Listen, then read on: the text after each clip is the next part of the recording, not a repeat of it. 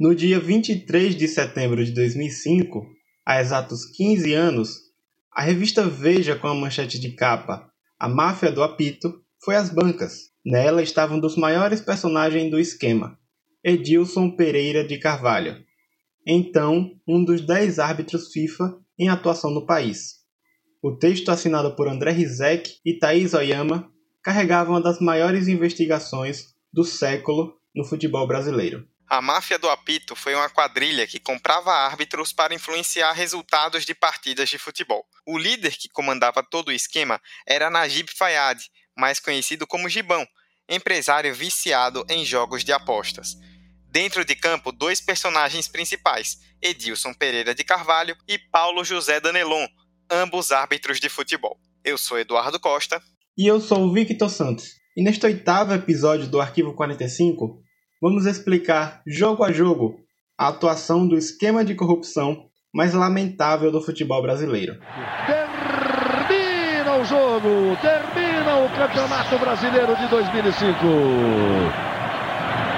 Rigorosamente na área esportiva, no que é, no que rege a determinação da Confederação Brasileira de Futebol. A, tor torcida do Corinthians comemora e o Corinthians é campeão brasileiro de 2005. Comemoram os jogadores, apesar da vitória do Goiás por 3 a 2. 3 para o Goiás, 2 para o Corinthians, 1 para o Curitiba, 0 para o Internacional.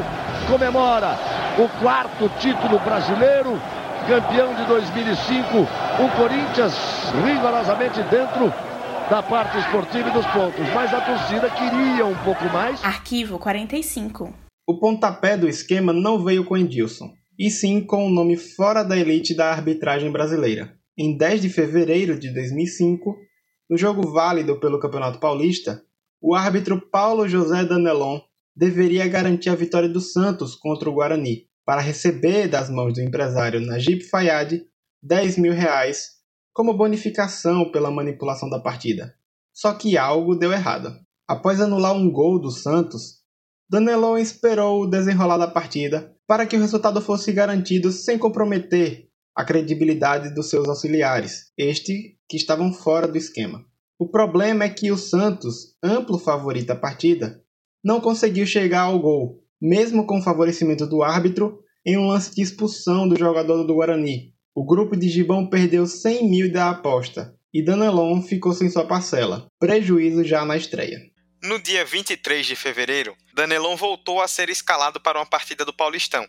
Dessa vez, o árbitro deveria favorecer o Corinthians em jogo contra a Ponte Preta.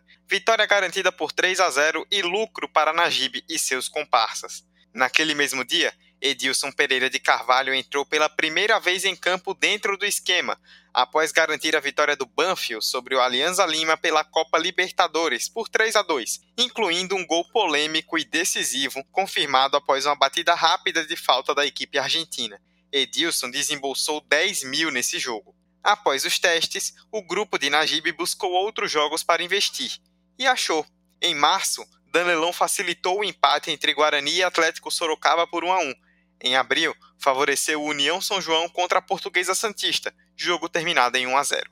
Paralelo a isso, Edilson foi convocado para apitar e interferir na partida entre Palmeiras e América de Rio Preto. O objetivo era a derrota palmeirense, mas ele quase que se complicou após uma expulsão injustificável do zagueiro do América, enquanto a partida ainda estava 2 a 1 para o clube. Mesmo assim, com duas expulsões, dois pênaltis para cada lado e uma penalidade para o Palmeiras não marcada, o América goleou por 4 a 1. O juiz recebeu a grana. Dias depois, o mesmo Edilson foi chamado para comandar Corinthians e Guarani. Nesse jogo, o árbitro recebeu os 10 mil mais fáceis até então dentro do esquema, já que o Timão, time que ele deveria favorecer, venceu por tranquilidade por 2 a 0. A manipulação começou a ser notada. Suspeitas foram levantadas, e foi quando Thaís Oyama e André Rizek começaram a apurar a denúncia. Até então, ninguém acreditava de fato que o esquema estava acontecendo, principalmente o Ministério Público. Porque às 4 horas tem Campeonato Brasileiro, Internacional e Fluminense, ao vivo, invadindo a área do futebol 2005. foi em 8 de maio que a quadrilha fez a sua grande estreia no Brasileirão. Vasco e Botafogo se enfrentaram em São Januário, e o escolhido para arbitrar a partida é ele, Edilson. O jogo foi definido em um pênalti polêmico, marcado a favor do Botafogo, que ganhou o jogo pelo placar mínimo, 1 a 0. Futuramente, o próprio Edilson admitiria o erro na marcação. Entretanto, à época, recebeu dinheiro, manipulou e garantiu a vitória da quadrilha de aposentadores. A segunda missão do árbitro Edilson Pereira foi em Campinas, na partida entre Ponte Preta e São Paulo. O dinheiro entraria na conta de Edilson se o tricolor terminasse com os três pontos. Ele só não contava que seria uma partida complicada para o São Paulo, que entrou em campo com reservas. O jogo caminhava para 1 a 0 da Ponte, até que o árbitro achou um pênalti para o São Paulo. Rogério Ceni, que já havia falhado no gol da Macaca, erra o pênalti, define a vitória da Ponte e garante o primeiro prejuízo no Brasileirão para Gibão. Em julho, Edilson foi a campo apitar Paysandu e Cruzeiro, mas dessa vez não houve polêmicas com a arbitragem. A Raposa garantiu 2 a 1 e mais 3 pontos na tabela. Só que Najib não torcia para o favorito e nas apostas acumulava outro prejuízo. No jogo seguinte do Edilson, o objetivo era garantir os três pontos do Juventude contra o Figueirense. Mas Edmundo, ele mesmo, o atacante animal, fez três gols e o Figueira goleou por 4 a 1. Mais uma rodada e mais uma vitória do futebol para cima da quadrilha. Mesmo com os prejuízos nos últimos jogos, Najib Fayad não via outra alternativa para o Brasileirão senão permanecer confiando e investindo em Edilson. E a missão dessa vez é dura: clássico paulista na Vila Belmiro. Corinthians, forte candidato ao título daquele ano, enfrentando Santos. E as apostas de Najib foram todas no time da capital. Só que mais uma vez um jogador foi capaz de impedir o esquema do árbitro Edilson. Brilhou a estrela do veterano atacante do Peixe Giovani e o clássico terminou 4 a 2 para o Santos. O time praticamente completo, vai começar a partida. O Santos todo de branco, o Corinthians com a sua camisa listrada, calção e meia preta, bola em jogo. Pra... Aí o Frontini chegou e tomou a bola do Roger. Frontini tendo a primeira oportunidade aí como titular do Santos. E chega, cheio de moral. Rolou a bola pro Giovani. Lance perigoso, o Robinho tá na área, ele bateu. Gol!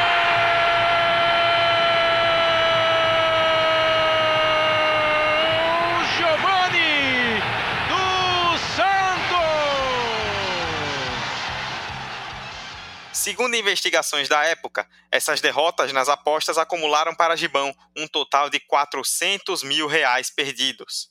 Naquele momento, o Ministério Público havia conseguido uma autorização da Justiça para grampear o telefone de Najib. As conversas entre o empresário e o árbitro Edilson eram de desespero. Meu amigo, pelo amor de Deus, vocês duas vezes foi 200 milhões, rapaz, eu não aguento mais. Vamos tentar recuperar hoje. É questão de vida ou morte, eu não sei mais o que fazer, cara. É, hoje eu já estou pensando, vou marcar a foto. Vai, é, hoje? Hoje vai. Hoje, americano, hoje, o cara reclama já meto pra fora. Vou forçar a barra rapidinho, já vou ficar provocando. Se um dou a falta, ele reclama, já vou pra cima. Para esse jogo, inicialmente, Najib pagaria 10 mil reais a Edilson. Em meio a tanto dinheiro, o árbitro queria mais. E depois de muita conversa, e mesmo com os prejuízos, Najib prometeu 15 mil reais dessa vez. A promessa foi cumprida, e Edilson entrou em campo naquela ocasião já com dinheiro no bolso. O Vasco venceu o jogo por 2 a 1 e a quadrilha volta a lucrar. Oscilando entre lucros e prejuízos, a máfia do apito já havia interferido em seis jogos do Brasileirão. Porém, a continuidade no esquema estava comprometida, tanto é que, em trechos interceptados, Edilson tentou extorquir os companheiros de esquema, buscou vender Cruzeiro e Botafogo, mas não deu certo. Outros dois jogos foram feitos pelo árbitro em agosto: Juventude Fluminense, Internacional e Coritiba. O estopim para a queda da máfia foi no dia 7 de setembro, no clássico São Paulo e Corinthians. Segundo o promotor Guimarães Carneiro, Edilson tinha oferecido o resultado do jogo para Najib, porém o empresário não tinha mais confiança para apostar, e antes do jogo, em ligação com uma pessoa não identificada, ele já mostrava um certo descontrole do esquema. Corinthians e São Paulo não têm cotação. É o juiz que vai apitar, dizia Najib. O São Paulo venceu por 3 a 2 e o que era desconfiança virou certeza. O Ministério Público, na figura de Guimarães Carneiro, finalmente prestou atenção nas denúncias que há meses estavam por ali e decidiu prosseguir com as acusações. Para isso, permitiu que a Veja, no dia 23 de setembro de 2005, jogasse a bomba para o público. Vale destacar que, mesmo Najib sendo reconhecido como gerente do esquema, a Polícia Federal apontou o grande nome que seria responsável por bancar apostas do grupo: Pedro da Rocha Brites, reconhecido como um dos pioneiros do pôquer no Brasil.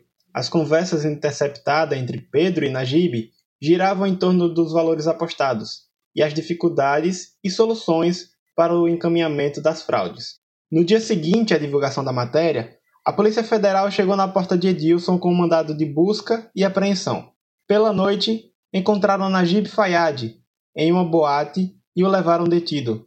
Danelon, Brites e os outros envolvidos não foram presos no dia 23, mas foram chamados posteriormente a prestar esclarecimentos. Naquele final de semana, o telespectador do futebol brasileiro assistiu com atenção o que acontecia fora de campo. Com o caso exposto para o público, restava saber o que iria ser feito a respeito de toda a situação dentro de campo. Sobrou então para Luiz Sveiter, presidente do Superior Tribunal de Justiça Desportiva à época, o STJD. O panorama geral era caótico. Juntos, Edilson e Danelon apitaram de forma duvidosa 40 jogos naquele ano. Porém, Sveiter decidiu por focar nas partidas válidas pelo Brasileirão da Série A, isso porque a Libertadores e o Paulista já haviam terminado, a Sul-Americana era de responsabilidade da Comebol e a interferência na Série B, que estava na fase final, não alterava os participantes restantes. Em busca de uma decisão sobre o caso, Sveiter dialogou com o Ministério Público e a Polícia Federal. A intenção era determinar quais jogos haviam de fato sofrido interferência da máfia do apito. Após ouvir Edilson, a decisão foi tomada. Luiz Sveiter decide, no dia 2 de outubro, cancelar os resultados de 11 jogos apitados por Edilson Pereira de Carvalho. Essas 11 partidas foram remarcadas para começar a acontecer 10 dias após a decisão. Anulando as 11 partidas arbitradas pelo senhor Edilson Pereira de Carvalho na Série A do Campeonato Brasileiro de 2005 e determino sejam elas realizadas novamente. Oito jogos já estão marcados pela Confederação Brasileira de Futebol no dia 12 de outubro, Vasco e Figueirense, Cruzeiro e Botafogo, Santos e Corinthians e Juventude e Fluminense.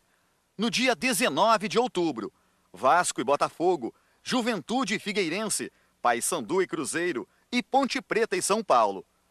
Três jogos que envolvem times que disputam a Copa Sul-Americana ainda não têm data marcada. São Paulo e Corinthians, Fluminense e Brasiliense e Internacional e Coritiba. No momento da anulação, o Corinthians assumiu a liderança, devido ao cancelamento de suas duas derrotas em clássicos. O Internacional, então líder, caiu para a terceira posição. Uma das partidas remarcadas do Timão foi justamente aquela contra o Santos, que havia perdido por 4 a 2.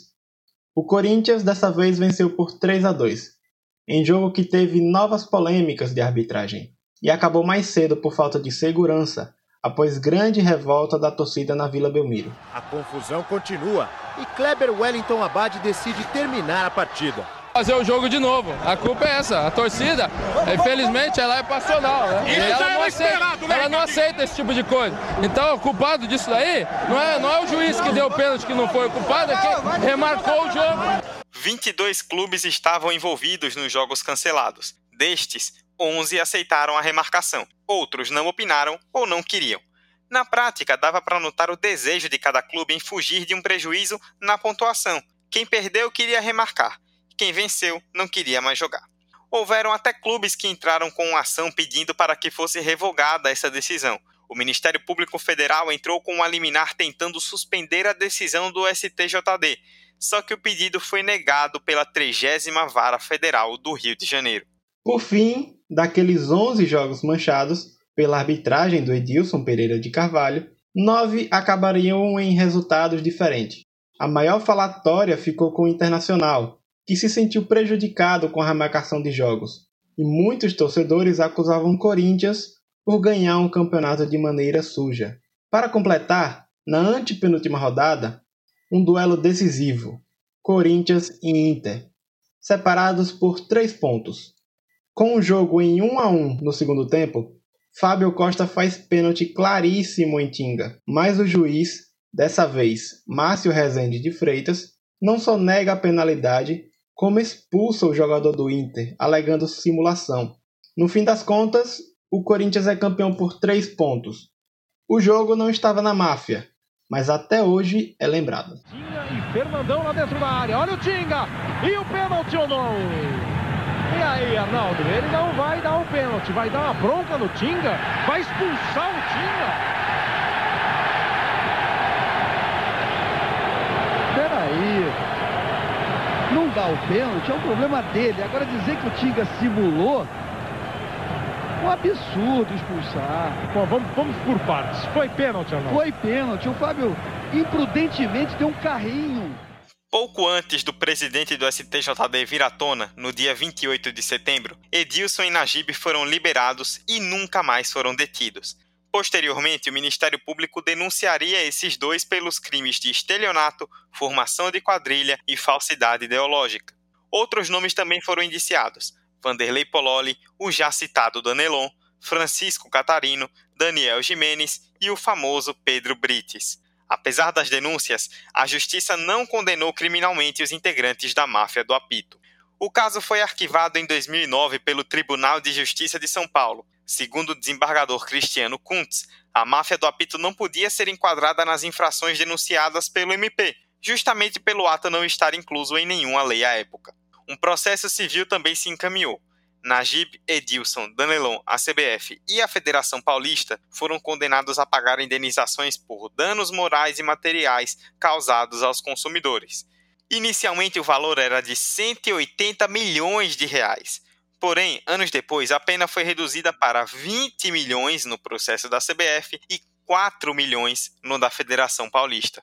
Em 2010, uma mudança na legislação. Foi instituída a Lei nº 12.299. Esta trouxe ao Estatuto de Defesa do Torcedor alguns crimes, podendo estes serem cometidos tanto pelos admiradores quanto dirigentes, cartolas, árbitros, cambistas, entre outros. Um dos artigos prevê pena de 2 a 6 anos de reclusão para quem fraudar por qualquer meio ou contribuir para que se fraude, de qualquer forma, o resultado de competição esportiva. Um recurso quanto à denúncia inicial foi enviado ao Supremo Tribunal de Justiça em 2013, mas não houve data prevista para julgamento. A máfia do apito resultou para os ex-árbitros Edilson e Danelon o banimento do futebol. Najib Fayad perdeu toda a sua fortuna e o futebol brasileiro teve uma página manchada. Este foi mais um Arquivo 45. Nos acompanhe nas redes sociais, arroba 45 de acréscimo no Instagram e no Twitter. Estamos no Anchor, no Spotify, no Deezer, no Apple Podcasts, no Google Podcasts e nos demais agregadores de sua preferência. Basta nos procurar. A gente volta no próximo episódio. Até semana que vem. Ah, ele vai ser chamado para ouvir. Aqueles que estão sendo presos estão, estão fornecendo é, através da delação premiada elementos. A gente tem como investigar. As investigações continuam para que os campos brasileiros só tenham lugar. Cabem todos aí? Cabe, cabe. Para o futebol.